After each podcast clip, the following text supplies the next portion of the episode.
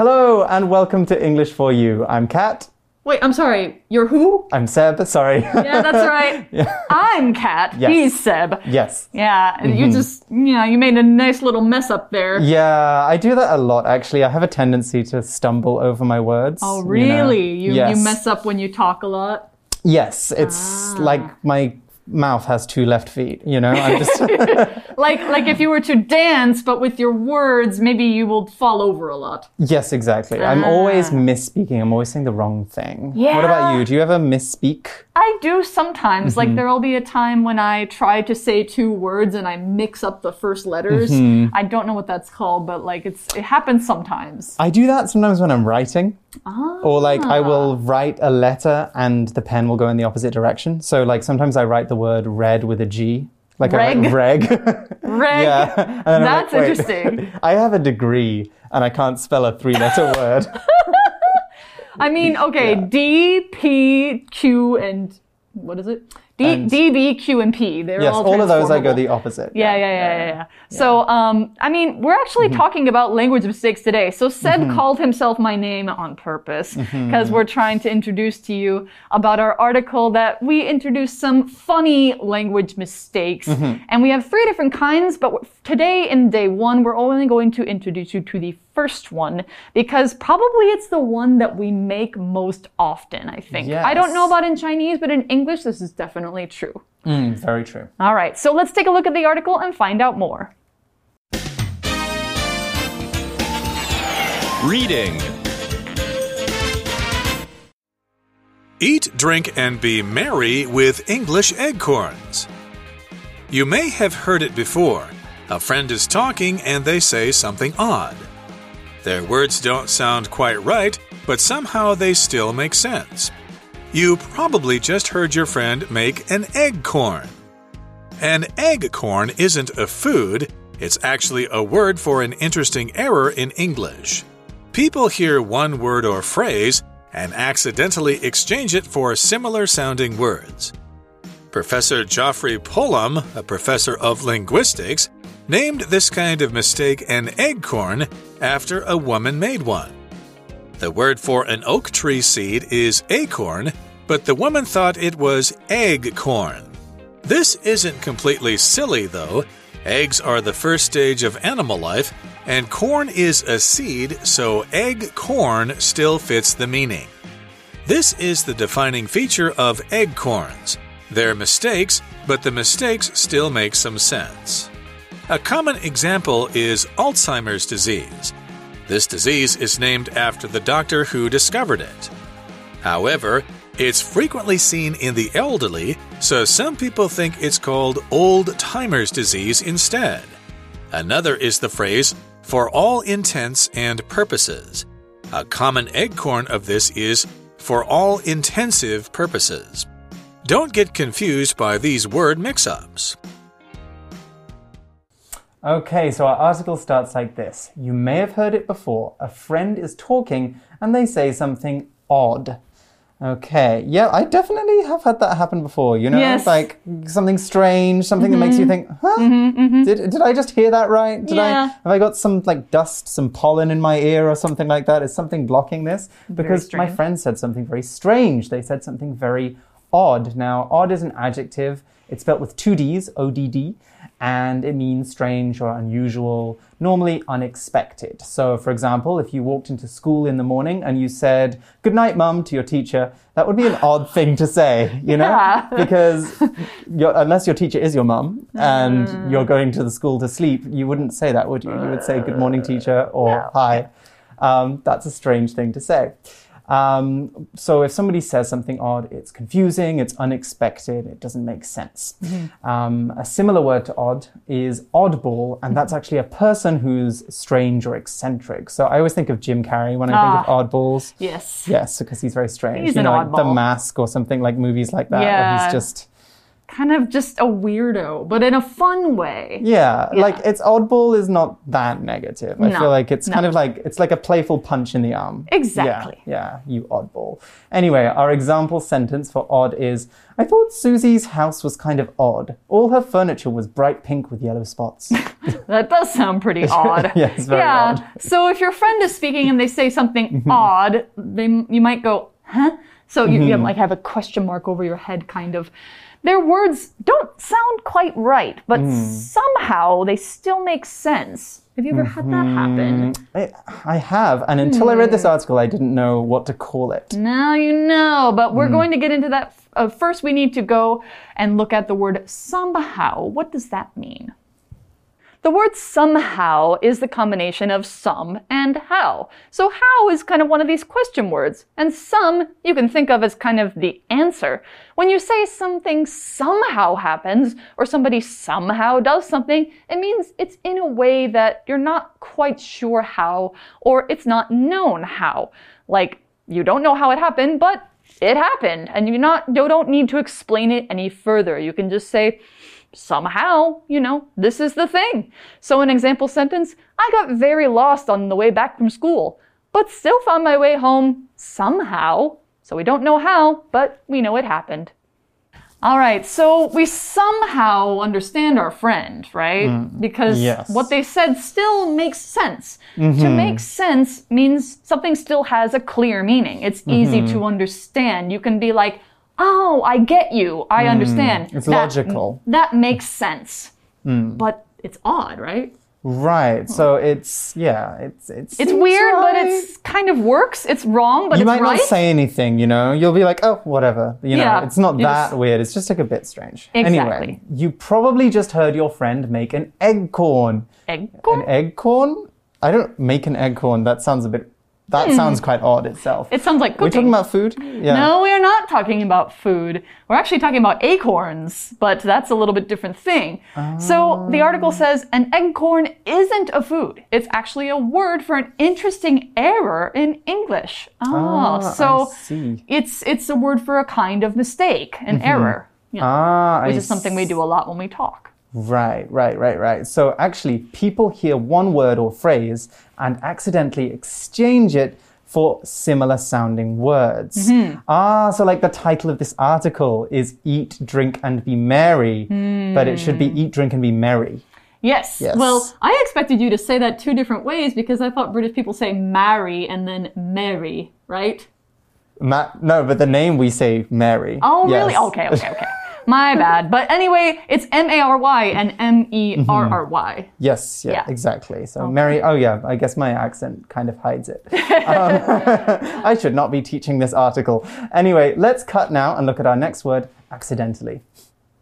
Okay, so accidentally is an adverb, and when you do something accidentally, you do it without meaning to. So, for example, you leave your school bag on the bus. That's obviously going to be an accident. You did that accidentally. Why would you put your bag down on the seat and deliberately get off the bus? No, you wouldn't do that, would you? Another example would be accidentally leaving your house without your keys. If you do that, then you left the house and then you think, oh no, my keys are still inside. I didn't mean to do that. And now I have to, you know, wait for my friend to get home or my parents to get home and let me in. So that is another example of an accident. Now, the opposite of accidentally, I actually just said, is deliberately. When you deliberately do something, you purposefully do it. You want to do that and you, you take action to do a thing.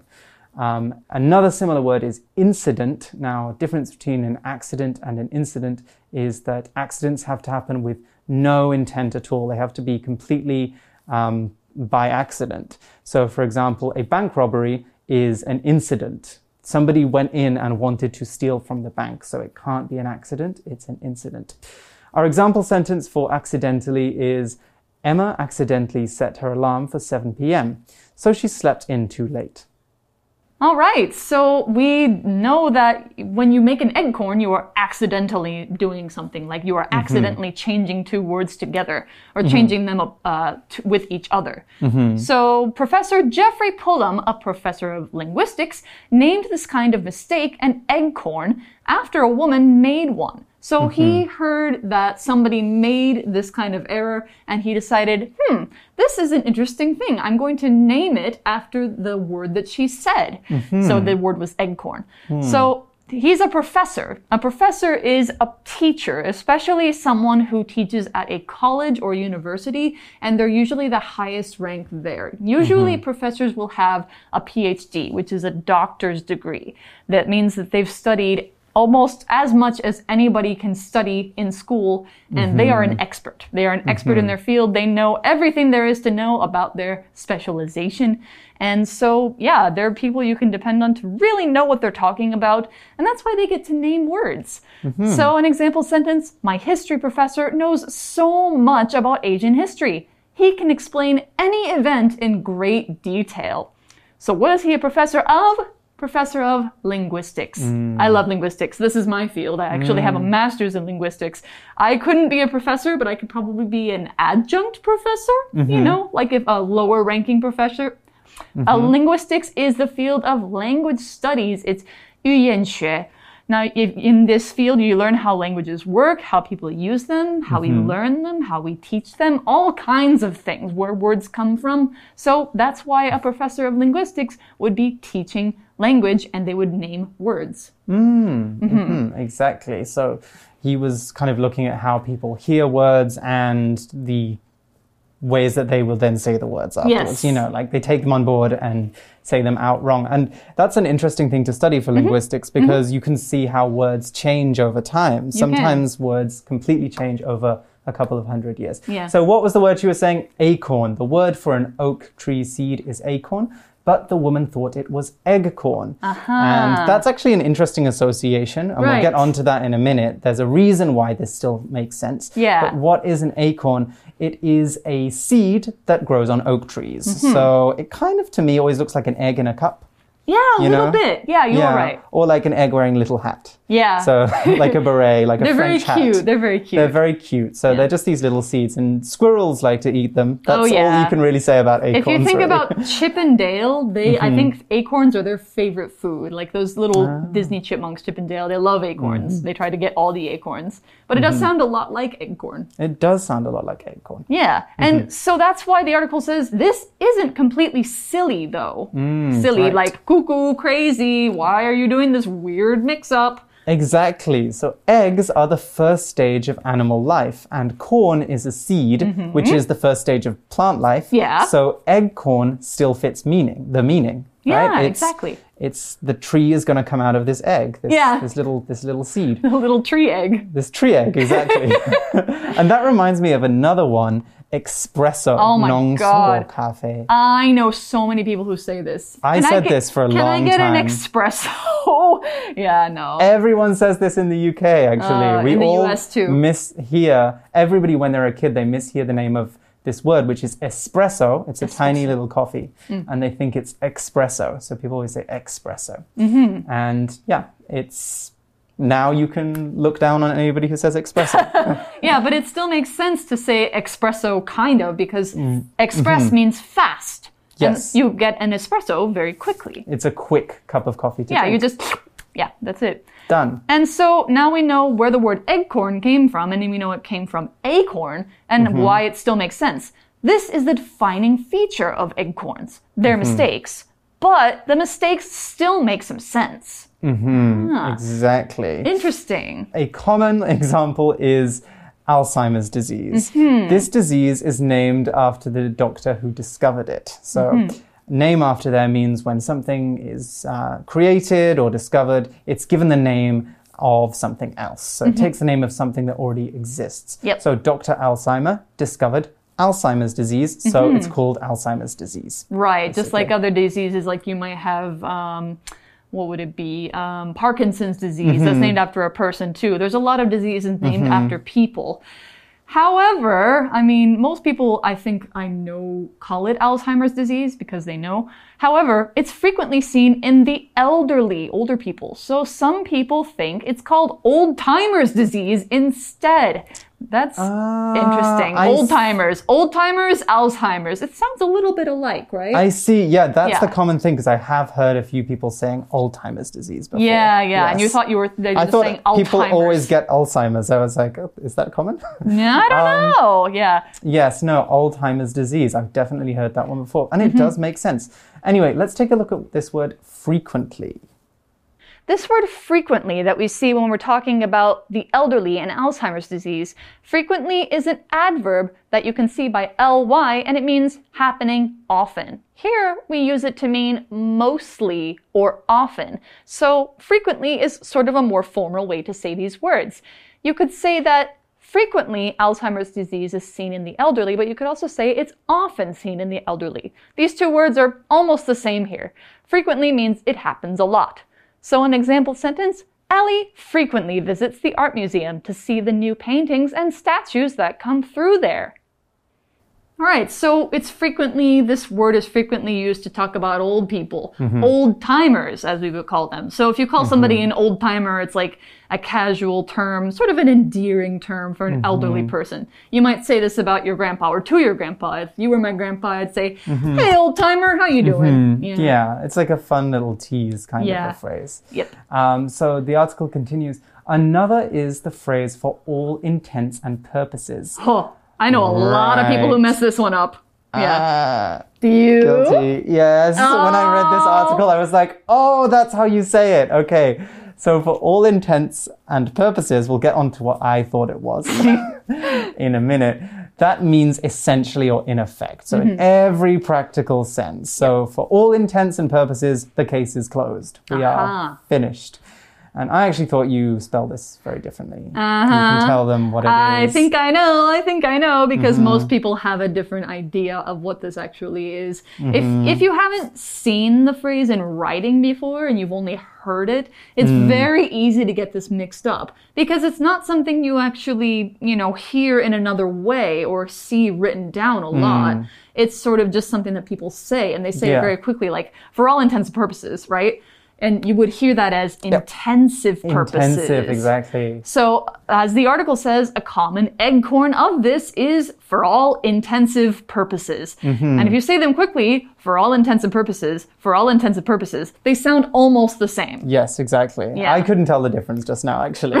so intensive, I will get on to why it's not uh, actually that wrong, really, to say all intensive purposes, if you think about it. Because intensive is an adjective that means that there's a lot of something, normally in a very short amount of time or a lot at once.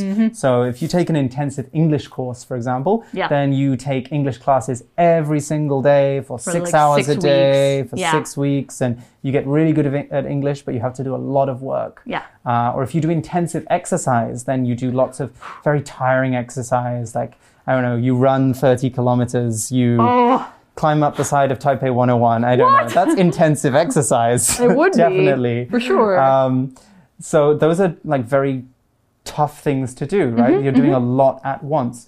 And so the egg corn still makes sense because, like intensive is a lot, you're talking about every situation. or Right. You're covering all your bases at the same time. exactly. So that makes it all intensive purposes or Yeah. all intents and purposes. yeah. So our example sentence for intensive is intensive study is required to pass this difficult course. That's right. I remember taking some intensive courses in my day, Mm. like an intensive CELTA course.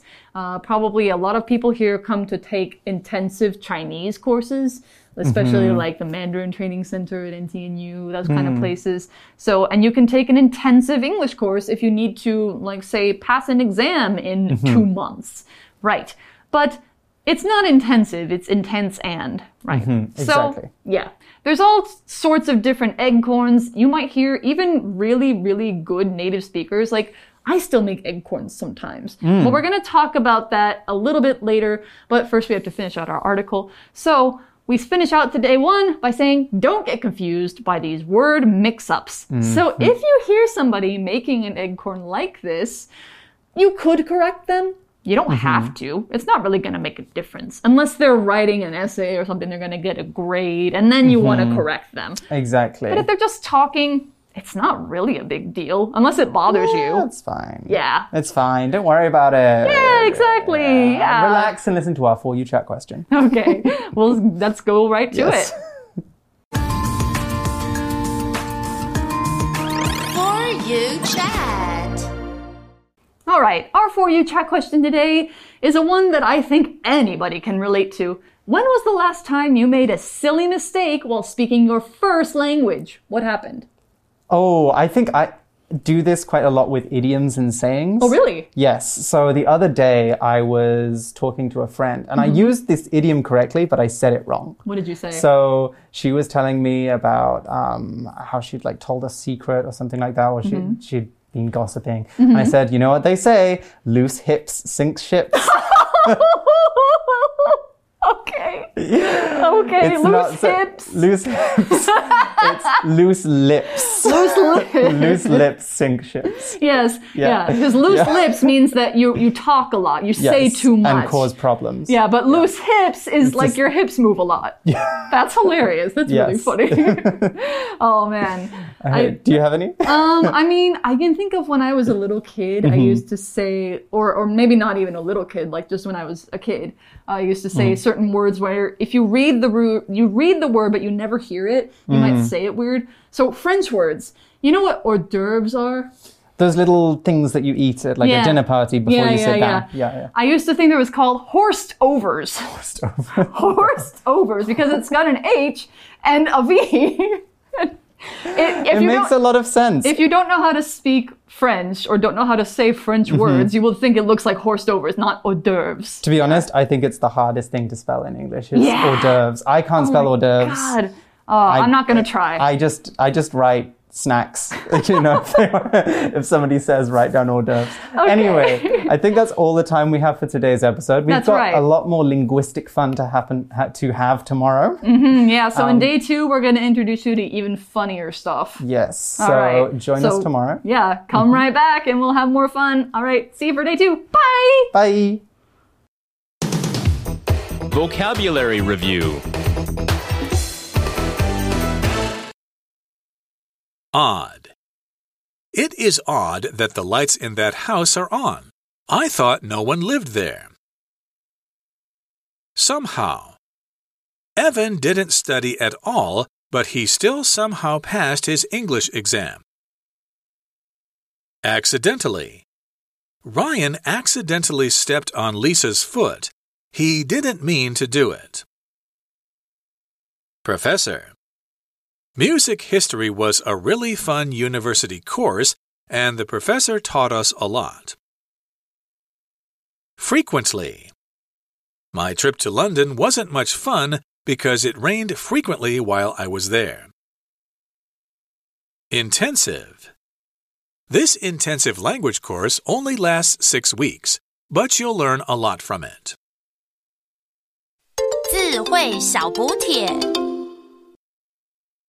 Linguistics. Acorn. For all intents and purposes,